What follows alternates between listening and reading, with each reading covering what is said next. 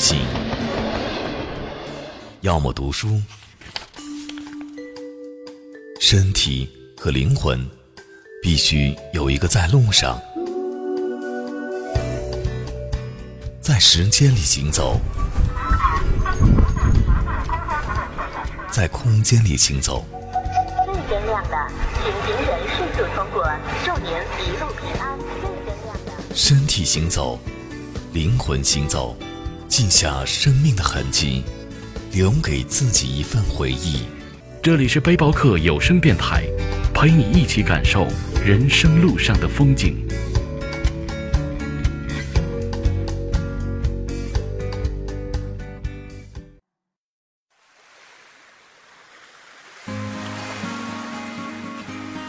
在海滩上，沿着柔软的海岸线慢慢行走，有我渐渐远去的身影。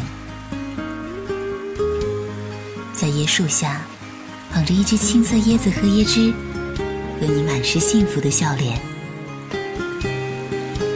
远处，星星点点的帆船，在碧蓝的海天之间若隐若现。我是朵拉，欢迎加入我的旅行，这里是海南三亚。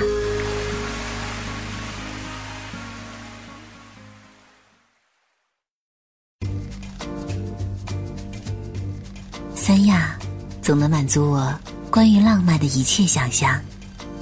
阳光、沙滩、海浪、椰树，都是那么完美无瑕，仿佛到了三亚，便能放下所有负累，给自己的心一个悠长假期。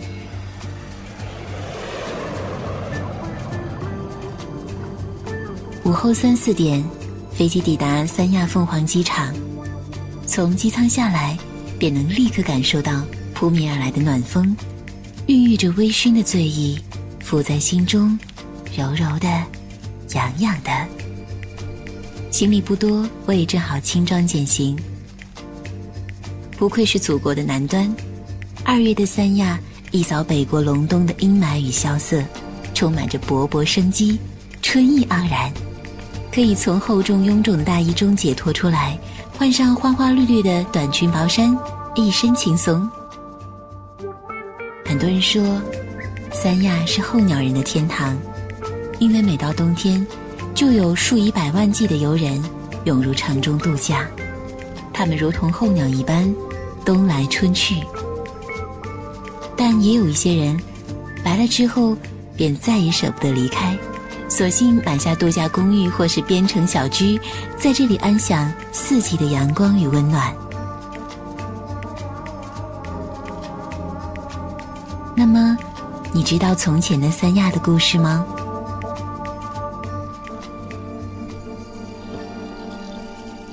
古代的三亚也被称为崖州，因为远离中原大陆，被看作是偏远的极障之地。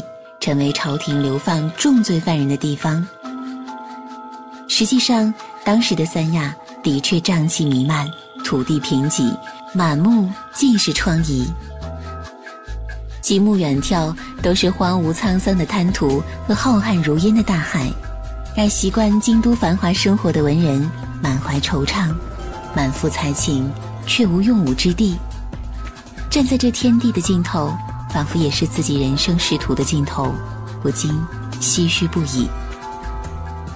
唐代名相李德裕、宋朝名臣丁谓、文豪苏东坡都曾被流放到这里，除了感慨时运不济外，也发出了“天之涯，海之角”的喟叹，这也就成就了三亚的名胜——天涯海角。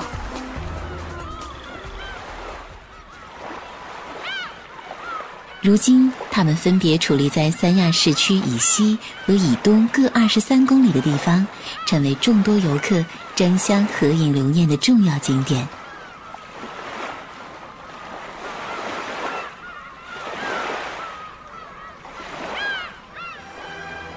即使是十几年前的三亚，也还只是海南岛南端的几个小渔村，加上附近山间的几个村落，苍茫的银色月光下。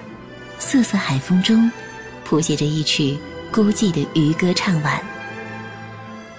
三亚的老渔民们说粤语，早在明清时期，他们的祖先为了躲避战火，从岭南漂洋过海来到这里，最终定居下来，世代以打鱼为生。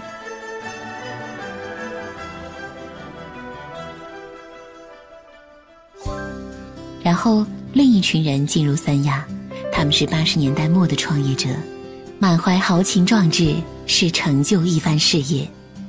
有多少人留下来了，我们不得而知。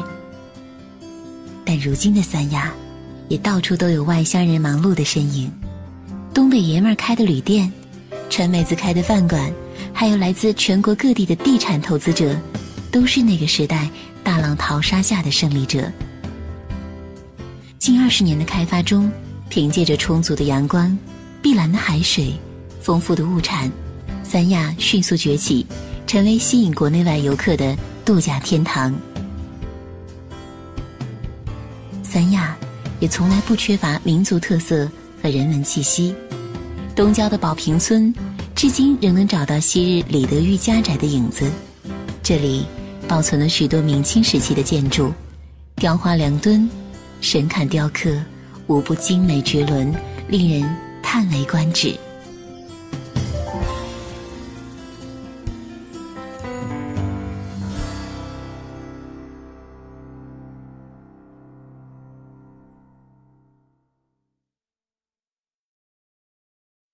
手中有一份三亚的地图吗？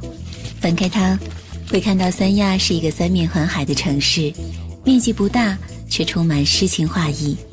而我们今天的首站就是三亚湾，它是三亚的三大海湾之一，位于城市西侧，与市区联系紧密，是旅游休闲的最好去处。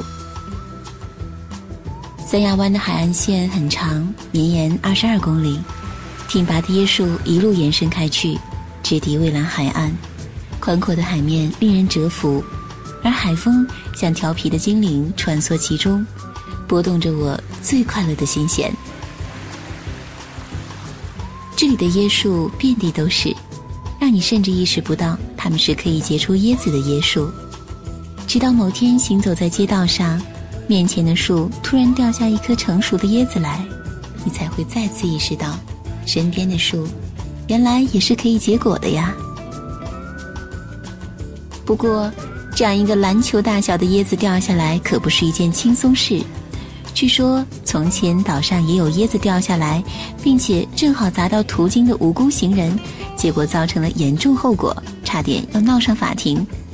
所以现在三亚的市政部门都会组织专门的林业管理人员，定期将椰树上相对大颗的椰子砍下，避免昔日的惨剧重演。也正因为如此，我们在三亚街头所买到的椰子，也多半是青皮的。因为没长成熟，味道难免有点生涩。地图上将三亚湾的区域标上了“椰梦长廊”的名字，好有诗意的名字，不免让人心生疑问，生怕名不副实。不过，只有真的走进它，才发现它是当之无愧的。热带风情的街景免费向公众开放，实际上它是一条正常使用的大道，属于所有人。它色彩斑斓，景致宜人。有人把吊床绑在两棵椰树之间，然后躺在吊床上看看杂志。要是困了，就把书盖在脸上打个盹儿，享受海风吹拂、阳光普照，实在惬意。难怪人们说，在三亚，任何心中的繁杂荒芜都会消失无踪，剩下的是平静和闲适。三亚湾的夕阳是最美的。看看手表，下午五点，正是体会美丽夕阳的时候。太阳变成火红火红的一团烈焰，将身边的云霞都燃烧成了瑰丽的红色。视线前方的椰树叶像姑娘的睫毛，斜斜的低垂下来，细密动人，随风轻摆，传递着无限柔情。而这时的海面。被余晖镀上一层金色，被树叶剪影成另一种风姿绰约的美。天色渐渐变得暗淡，太阳也收敛了光芒，变得亲切柔和，恰似一双传情的眼眸，闪耀着光波点点。透过椰子叶稀稀疏疏投落下来。在三亚的日子也是如此吧，看着时光从指缝偷偷溜走，也无动于衷，因为这里让人忘却世俗烦恼，只愿在这世外桃源悠闲休憩。红日渐渐被海平面吞没，只剩下霞光万丈透出云层。海边散步的恋人，捡贝壳的小姑娘，相互依偎的老人，慢跑锻炼的小伙儿，都在这落日的余晖中变得分外柔和。那美丽的色调无法形容。海边传来铿锵有力的口号声，原来是这里的渔民在收获拉网。傍晚潮汐涨落明显，趁现在赶海。便是再合适不过了，只是这拉网却很耗时间，一次需要两三小时，也很费人力。一张网还必须十几二十人一起才能拉动。晚上八点左右收完网，大家会心满意足地计算捕获的海产，平均分配，再由渔夫的妻女拿到附近的海鲜店兜售。第一次在海南城区偶遇原生态的捕鱼生活，心里。有了更多的亲切和温暖。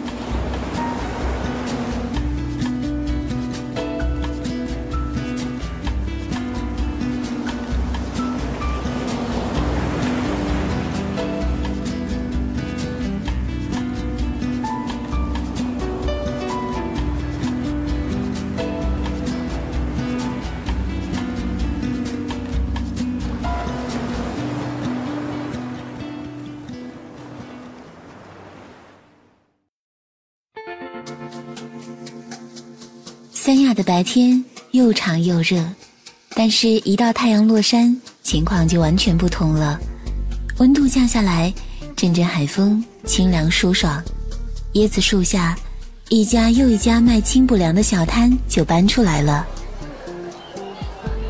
摊铺很简单，一张小桌，一个橱柜，旁边放几只冰桶，就算是全部的生意家当。掌柜嘛，一般是本地的姑娘。年纪不大，做起生意来却毫不马虎。游客给他们起了一个好听的名字——清补凉西施。橱柜虽小，五脏俱全，里面有一溜的大玻璃碗，装着糖水煮的芸豆、绿豆、红枣、薏米、通心粉、鹌鹑蛋、新鲜的菠萝丁、西瓜丁、桂圆肉等等。想吃什么，吃多少。都由自己决定，掌柜姑娘会帮忙挑出一些，舀到一只小塑料碗，再倒入浓浓香香的椰奶，加上一两个冰块，一碗清补凉就算做好了。当然还有加糖水的、奶茶的、西米露的清补凉，口味各异，价格也就不同了。有讲究美观的掌柜还会在小碗中放上一两片丁香叶，鲜香欲滴的翠绿。加上五彩缤纷的冰酱杂果，的确能让人眼前一亮，食欲大增。鲍螺粉也是海南当地的特色米粉，白色细软的粉丝，油味飘香的汤头，再配上本地特产的嫩笋、牛肉丝，顺滑又脆嫩的口感，堪称绝配。很多游客吃过之后都赞不绝口。可惜的是，只有在三亚才有。如果还不觉得饱，就再点一份鸽子粥养养胃吧。一口普通的砂锅，锅底还被烟熏得漆黑，乍看之下让人担忧。不过里边的白米青肉倒是恰到好处，舀一勺到口中，那细腻鲜香的味道就会捧出到舌尖的每一个味蕾，瞬间流遍全身，顿时就感到身心都舒畅了起来。此外，三亚的鱼片滚粥、鸭头粥、皮蛋瘦肉粥都很不错，因为这里的粥一方面融合了广东老火靓汤的煲粥方法，一方面又接受了广西味道鲜香的独特口感，难怪味道会这么好了。吃完夜宵，咱们再去海边转悠转悠吧。入夜后的海湾也是本地市民悠闲散步的好去处。或是三三两两的踱步闲聊，或有双双对对的情侣牵手漫步，小宝宝拖着爸爸妈妈的手，欢乐地跑着去捡那枚最美的贝壳。海边升腾而起的孔明灯，红色的火光忽明忽暗，却带着最美好的祝愿飘向远方。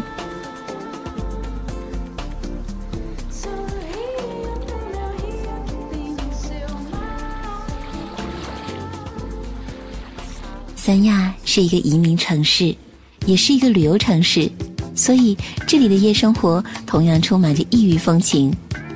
路回头脚下的河海交汇处，便是三亚的酒吧一条街，灯红酒绿，霓虹闪烁，奢靡的气息和暧昧的味道便在街道的上空漂浮荡漾。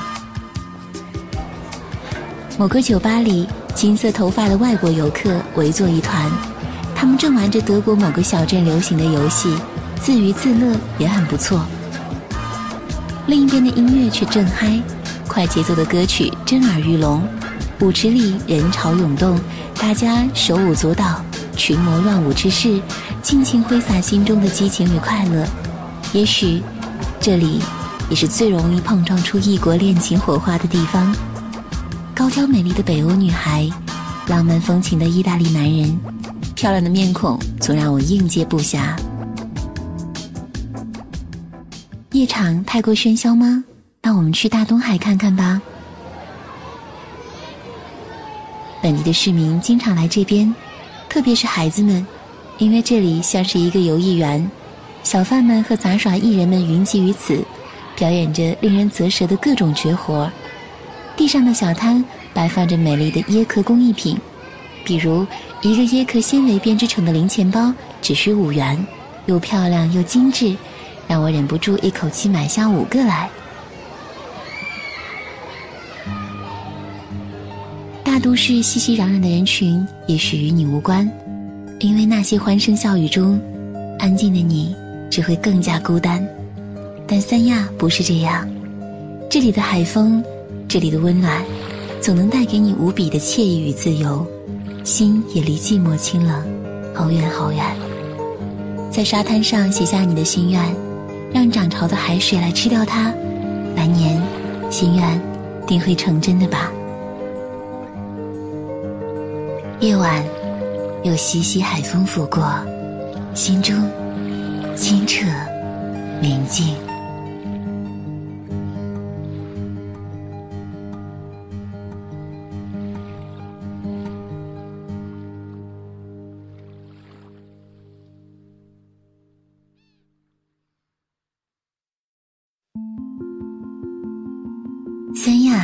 是一个被绿色植被环绕的城市，空气清新，街道不宽，吸引了很多来自各个国家的环岛骑友们。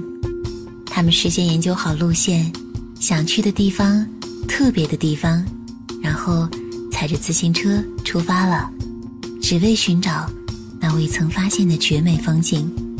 你也不妨一试哦。我想把第二天的旅程。定为环城骑行，从自行车行租了一辆红色自行车，调试好后，我们就可以开始今天的旅程了。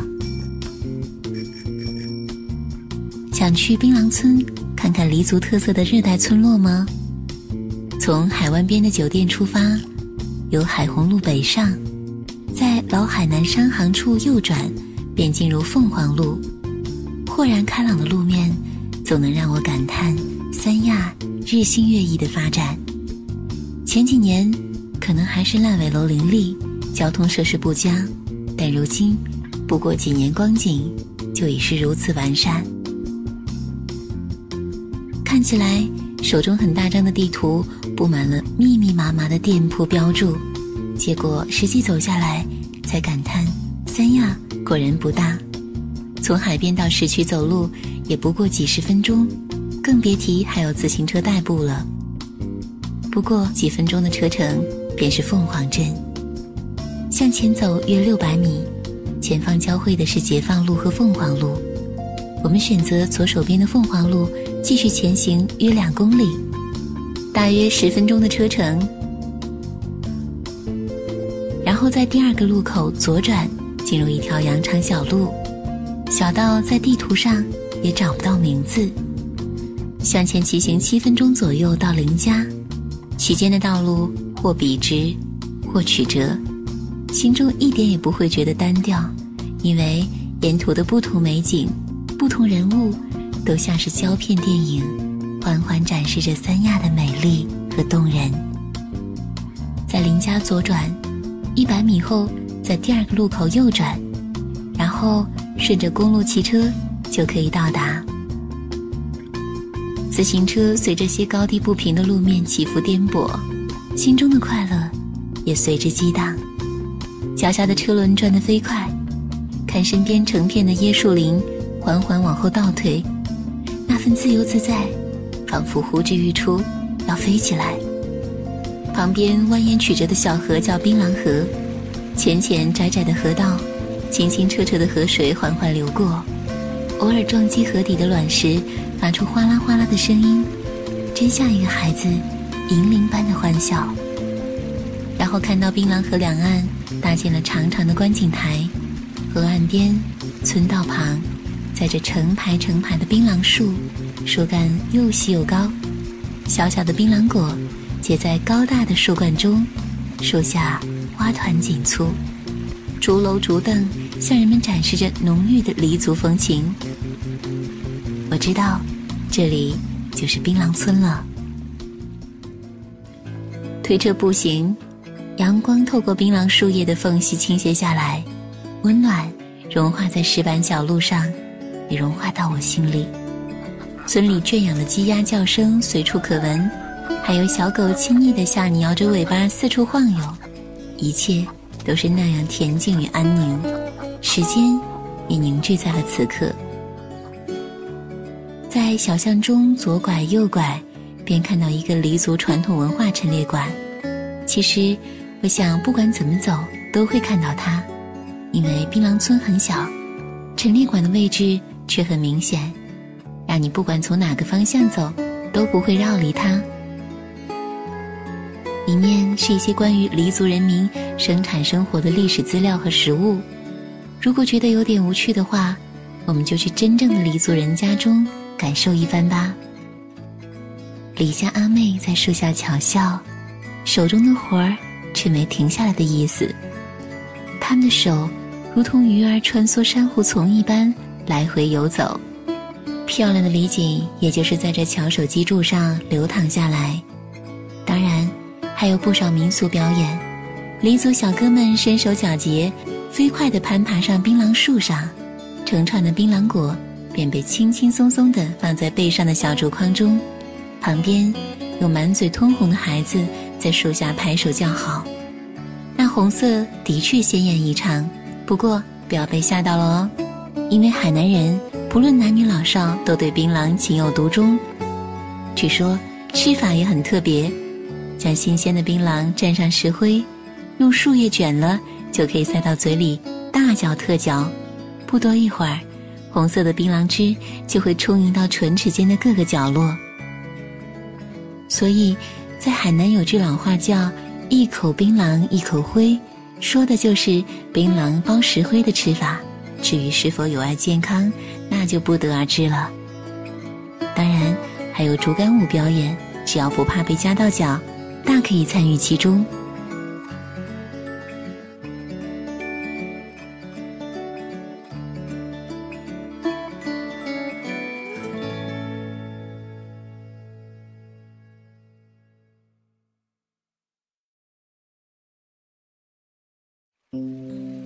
离开槟榔村，沿河折回，随性而发的骑行，向东行进了很长一段。这里是迎宾路与吉阳大道的交汇处，意外发现一片别样山景。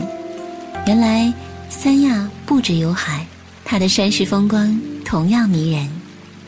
眼前是一片连绵不绝的稻田，鹅黄的色调向着远方。蔓延开去，远处的山峦如一抹青黛，袅袅数笔，却很写意。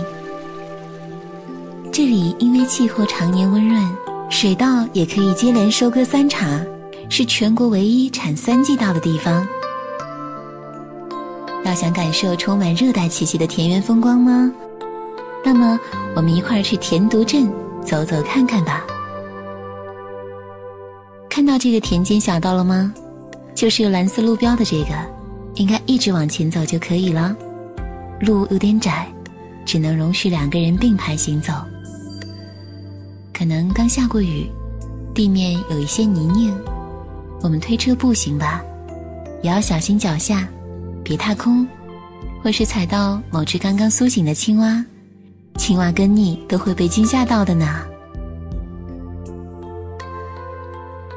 很久不见的水田，有水鸟的剪影掠过，远处的云层有些低矮，不知是否有一场大雨正要来袭。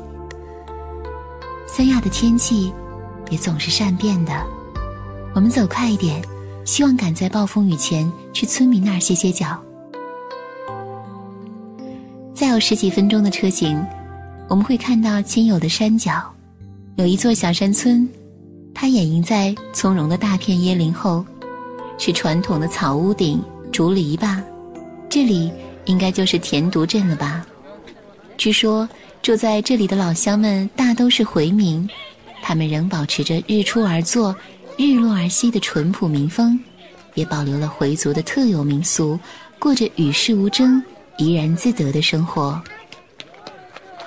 山民们和村落一样恬静本分，普通话有些蹩脚，但不要担心，只要用心听，不论是交流或是寻求帮助，都是没有任何问题的。他们也很热心好客，也许会请你去庭院坐坐。我对于这样的邀请，一般都会不假思索的答应，因为拒绝似乎总有些瞧不起和防备的味道。敞开心扉，欣然接受就好。跟屋主聊起来，他告诉我说他姓刘，人家都叫他老刘，只是一个极普通的村民，靠山吃山，靠水吃水。一直过着刀耕火种的生活。孩子们想去岛外的世界看看，于是都跑去深圳、东莞等地方打工，只有过年时才回家看看。现在家里只有老两口死田弄地，倒也满足。老婆这几天去了娘家，还没回来。跟他们朴实的笑容有些不同的是，院外雅致的蔷薇、藤蔓。安睡在竹篱笆的枝枝条条上，身上爬满了米粒般的绿芽，风儿一吹都饱满起来。我想用不了多久，就会有满墙的绿意婆娑，再不久，红色的花朵便挂满枝桠，隐隐送来甜蜜清爽的气息，正是满架蔷薇一院香。老刘说，这蔷薇苗是他家姑娘出门前栽下的。希望来年能看到满架花香。虽然未曾谋面，却总能想到女孩清秀面庞下两朵红云，像极了蔷薇绽放。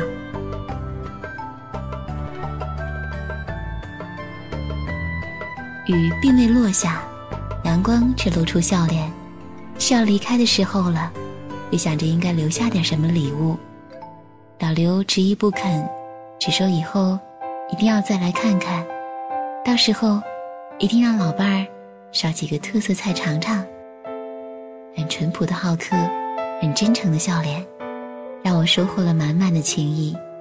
其实心中的感动何止这些？向老刘道别，我们都要好好保重。旅途总有惊喜，让我欣喜。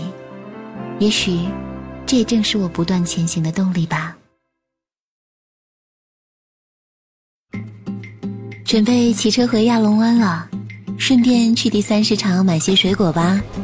这里的热带水果便宜又新鲜，个个鲜艳可爱。买些木瓜和牛奶带回去，在酒店可以煮上一杯木瓜奶茶，味道很好喝哦。还有椰子也是一定少不了的。这里的朋友告诉我说，海南的红椰最好，其次是黄椰，青色的椰子还未成熟。椰汁生涩，不大好喝，但是里边薄薄的一层椰肉却非常好吃，像果冻啫喱，轻轻用勺一刮送到嘴里，又润又滑，保证在其他地方吃不到。要是单想喝椰汁，那还是挑个大壳硬的棕色椰子吧，保证又甜又绵。只是椰肉却长成了坚实的块状，想吃可就不容易喽，除非用刀劈开才行。要吃最甜的椰子，那么一定得是在正午太阳最烈的时候去树上采摘下来，因为那是水分、糖分都恰到好处，带着太阳烘烤的暖意，甜香四溢。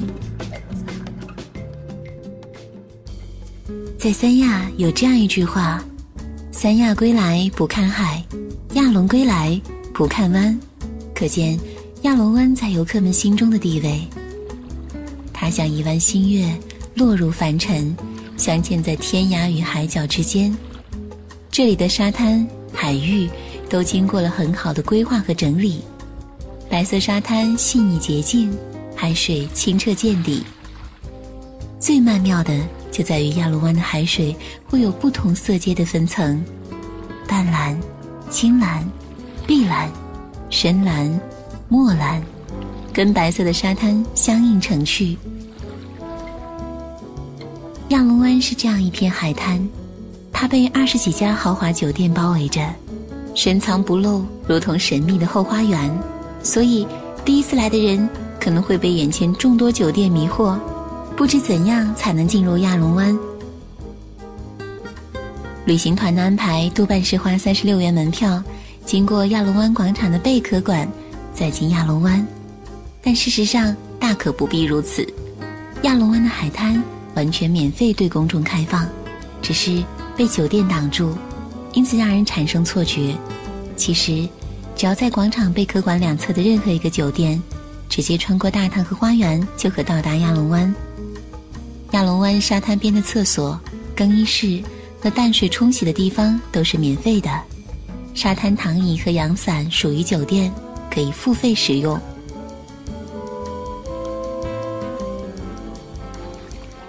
到了亚龙湾，天色渐晚，夜幕笼罩下的亚龙湾弥漫着静谧的气息，咸咸的海风带着腥味。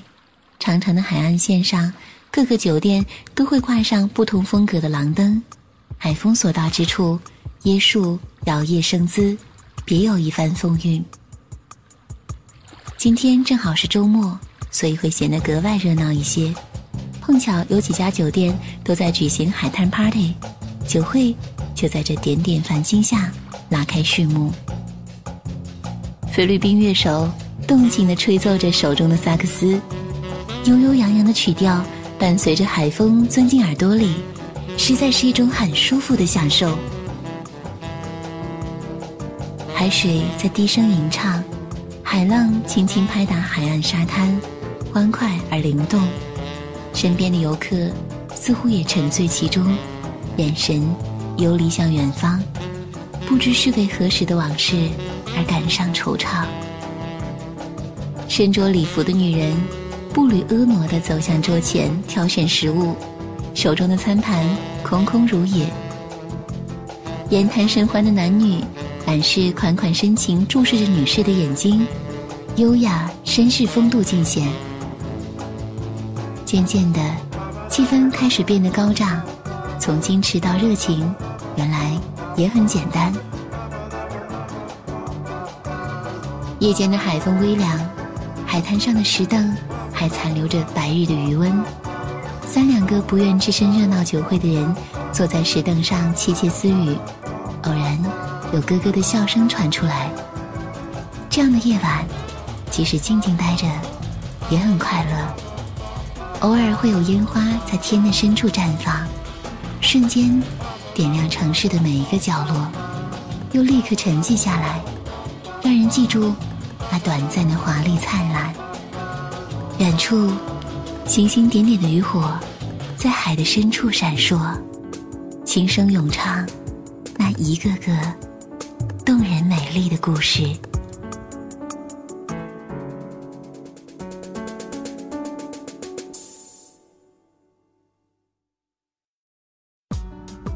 今天的目的地是蜈支洲岛。去蜈支洲岛需要乘船，海上风浪比较凶猛，所以平时晕船的话，可以选择后甲板或是乘客座位的后区域。如果不想在蜈支洲岛过夜，就一定要提早回来，因为这里的车船很早就结束运营了。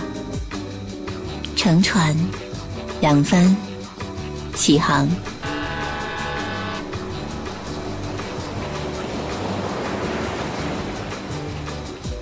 经过十五分钟的船程，远远看见一个小岛，像一只碧玉蝴蝶，在碧蓝的琥珀色海面颤动翅膀。这里就是蜈支洲岛了。它在三亚市北部的海棠湾内，岛屿的面积不大，只有一点四八平方公里。不过，值得玩乐的地方却很多。柔软的海岸线上，有全国独一无二的白色沙滩。因为完全使用珊瑚粉末，显得更加珍贵美丽。其实，比起《加勒比海盗》电影中的那个漂亮海滩，也毫不逊色呢。和煦的阳光洒落在白色沙滩上，珊瑚的粉末在透明的阳光中熠熠生辉，伴着清新的海风，天上没有一丝云彩，湛蓝湛蓝的。这里果然最适合晴天。踩在海滩上，脚底像触碰到细细的棉纱，软软绵绵。可能在某处小半条腿就陷进温柔的沙滩中，也毫不知觉。滩涂上可以看见很多鲜活的贝壳和海螺，它们偷偷在沙滩上迅速移动，让我产生好奇。拾起来一看，原来是寄居蟹搞的鬼。它们躲在软体动物留下的硬壳里，用以掩饰身份。趁机捕食小虾米，的确够鬼精灵哦。在沙滩上行走要多加小心，因为一不小心会踩到某个孩子还未建成的沙滩堡垒，实际上可能是某个将身体掩藏在沙堆里的游客。当然，热力四射的沙滩排球也总会引来热议的目光，拉上球网就开始打排球的俊男美女，在阳光下。尽情挥洒，旁人都被他们散发的青春气息所吸引，也会被那快乐的喧哗与笑声所感染。远处站在高高瞭望台上的，便是海上救生员。他们远远张望，但绝不是冷眼旁观，只是时刻警惕危险的发生。皮肤被晒成了很好看的巧克力色，因为经常游泳而练就的健美形体。威而不怒的酷酷眼神，的确让人着迷。难怪这里的救生员总能获得女孩们的青睐目光和热烈讨论。不过，我还是远远的旁观、欣赏就好。蜈支洲岛也有着刚毅的另一面，临海的巨石嶙峋，又摇摇欲坠，偶尔会有窸窸窣窣的声音。那是陡峭的石壁上滑落下来的小碎石。这样的场景不知怎么的，总能让我想到某些剧情里侠客孤独的面朝大海，思量心中的江湖的场景。大朵大朵的浪涛猛烈撞击海岸，发出巨响，如同卷起千堆雪花。气势恢宏的史诗交响乐，让每个前来一睹风采的人为之震撼。在三亚，在蜈支洲岛，体会到什么叫山海一色，相见恨晚。山与海的碰撞，正是刚柔相济，循循相许。而蜈支洲岛山的丰富植被也是值得一提的，很多不知名又美丽异常的植物，在这里很好的生长着。比如，从恐龙时代流传下来的沙罗，地球植物老寿星的龙血树。而寄生、角鲨等热带植物景观更是随处可见。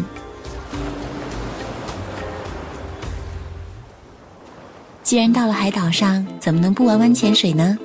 特别是在三亚，蜈支洲岛四周海域清澈透明，海水的能见度也很高，最清澈的能够达到二十七米深处，加上鱼类、藻类和珊瑚十分丰富，是潜水的不二选择。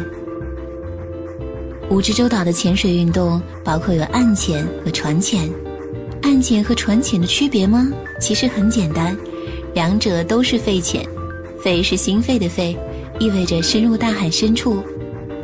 实际上就是背着氧气罐，穿上潜水服，挖鞋，潜入海中。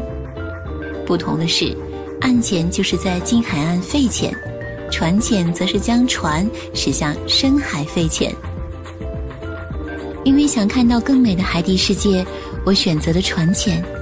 潜水教练说，正规的船潜得培训至少三天，拥有资格证书才可以。不过对于游客不可能太长。一般培训半小时就可以下水，主要是学习一些简单的海下手势和排压方法。不过潜水时一定有教练在旁边全程保护。如果排压技能掌握不好，潜不了多深，便会因为耳朵疼痛难忍而不得不叫停。经过短暂的培训，租一条快艇驶向大海深处，带上潜水装备，我便跳下了海。不知是不是因为潜水镜的关系，视线之内都是富得流油的绿色海水，数不清的五颜六色的鱼儿把我团团围住。海底的珊瑚变换着紫的、红的、玫瑰色的各种色彩，奇形怪状的鱼儿在满是枝桠的珊瑚丛中游刃有余。它们或者从我的手指缝中溜走，或者从我的腿间、身边穿梭而过，好想拥抱它们。可鱼儿都调皮地往我怀里钻，又立刻狡黠地游离。我伸手去抓，却怎么也抓不住。突然有了猪八戒撞天婚选媳妇的憨傻。是呀，鱼儿们这么灵动活泼，我这样一个不速之客，正像庞然大物，突兀地闯入他们的领域，当然会被鱼儿们趁机戏弄一番了。不过，这种神奇和欢乐却难以形容。蜈支洲的运动项目当然还有很多，拖伞、海上摩托都是很惊险刺激的项目。当然不用担心安全隐患，因为一旦落水，会立刻有人救上来的。何况身上有救生衣保护着，完全可以放下忧虑，尽兴的玩。累了的话，我们就坐在沙滩上吧，看游艇划碎宁静的海面，看身边尽情嬉戏的孩子。看海滩上深深浅浅的脚印，享受日光浴的洗礼。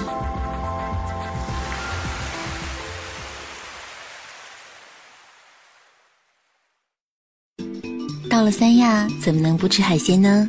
此次三亚行的最后一站便是春园海鲜广场，地址是河西区春园路。这里被很多游客视为吃海鲜的不二选择，每到晚上。就能看见处处炊烟袅袅，海鲜的诱人香气扑鼻而来。如果打车过来，就一定得小心，因为春园太出名，周边各种打着春园的旗号的海鲜酒家如雨后春笋般的冒出来。春园海鲜排档、春园海鲜酒店、春园海鲜烧烤等等，但都不是货真价实的春园。而不少出租车司机。因为早已和商家暗中联系收受回扣的关系，在旅客不明就里的情况下，会送到各种价高质次的春园酒店里。可见旅途中多留个心眼是多么重要。真正的春园海鲜广场更像是一个菜市场，不算太大的区域被分隔成一排排、一个个的摊位，而每个摊位又都是自成一家的海鲜加工小店。几排几号就是他们的专属代号了。天空泛起晚霞，夜幕降临，此时的春园早已是人山人海，北展声、吆喝声、嬉笑声不绝于耳。虽然嘈杂却不恼人，因为美味的食物足以让你忘记其他干扰。那么，春园里面到底哪家的海鲜味道最好呢？其实。要知道这个，一点也不难，看看哪家生意最好，本地人最多就行了。要大快朵颐的第二法宝，就是要提早来。味道好的摊位，自然是大家趋之若鹜的对象，迟一步可能得站着等上半小时以上呢。春园的海鲜小店都是以加工烹制为主，加工费按重计算，一般是五元一斤，只是需要自己带食材过来这边才行。当然，春园里就有专门销售新鲜海产的地方，只是价格却贵得多。于是，很多顾客会在外面买好了海鲜带进来，交给加工店的老板做来吃。也曾有一阵子，这里卖新鲜海产的商家联合抵制顾客自带海鲜入园，因为他们的价格太高而无人问津，所以生意惨淡。但群众的智慧总是无穷的，聪明的食客们又想到了新的办法。他们在旁边的市场里花三块钱买一只大大的编织袋，把买好的海鲜带进来，就再没人阻拦了。现在的春园秩序更好一些，海鲜的价格也有所下降。顾客不多的时候，做加工烹饪的老板娘会热情地迎上来，带你四处转转，做做介绍，挑海鲜，砍砍价。至于我们嘛。最平民的旅游方式当然是做到实惠美味两不误喽。先去第一市场买些海鲜带进去好了。第一市场的海鲜价格公道，也很新鲜，就在离春园五百米外的不远处。进入市场，小贩很热情地推销他的虾子，一来给顾客看，肥肥的虾弓着身子躺在水里。只要用手轻轻一碰，大虾们就敏捷强韧地弹跳起来，看着就觉得新鲜。这在其他内陆地区就很难见到了。在都市里的活虾都是霜打的菜叶，腌腌的，不像这样活力十足。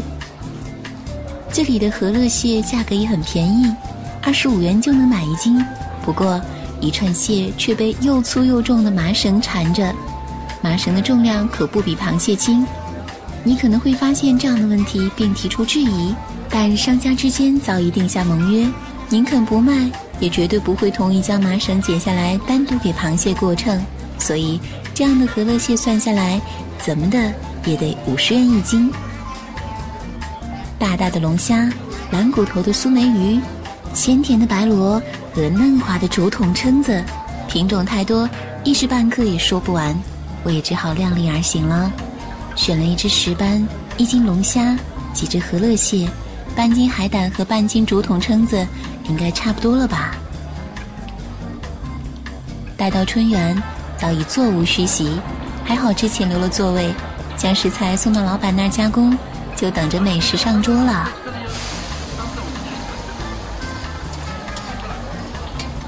当然，因为人太多，老板也会记混了是哪个顾客送来的是什么海鲜。因此，时常会出现上错菜或是上菜慢的情况。不要烦，不要恼，习惯就好。菜上桌，对照无误，开吃喽。其实煮海鲜的汤料简单之极，只不过是一锅清水，加上些青葱姜片儿，蘸料也再普通不过：葱蓉、蒜末、姜末，一碟老陈醋。特别的就是加上了海南特产黄辣椒，够辣够香。清蒸的石斑鱼蒸得正够火候，肉嫩而细腻，汤汁鲜美异常。大龙虾的滋味也很美妙，我大刀阔斧地把它的盔甲剥落干净，剩下来的就是嫩滑无比的虾肉了。特别值得一提的是海胆蒸蛋，热腾腾的蒸蛋装在海胆里，嫩滑无比。两者相得益彰，海胆透着水蛋的清香，水蛋带着海胆的鲜美，真是无与伦比的绝妙搭配。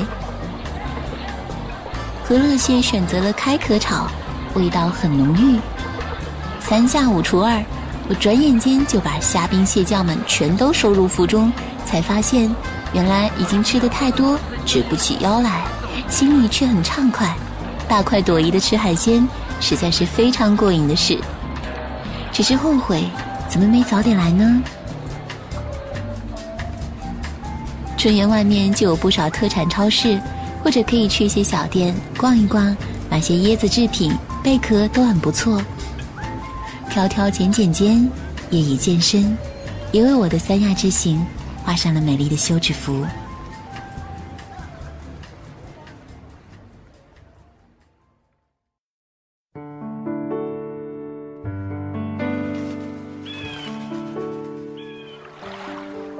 我如候鸟般休憩于此看潮起潮落之下的美丽贝壳浮出海滩听穿过椰树叶的海风轻声歌唱尝鲜美多汁的海鲜满口生香。我又将离去，如同在这里栖息的游客们。但我知道，我一定会再回来，因为三亚是一个如此美丽的地方。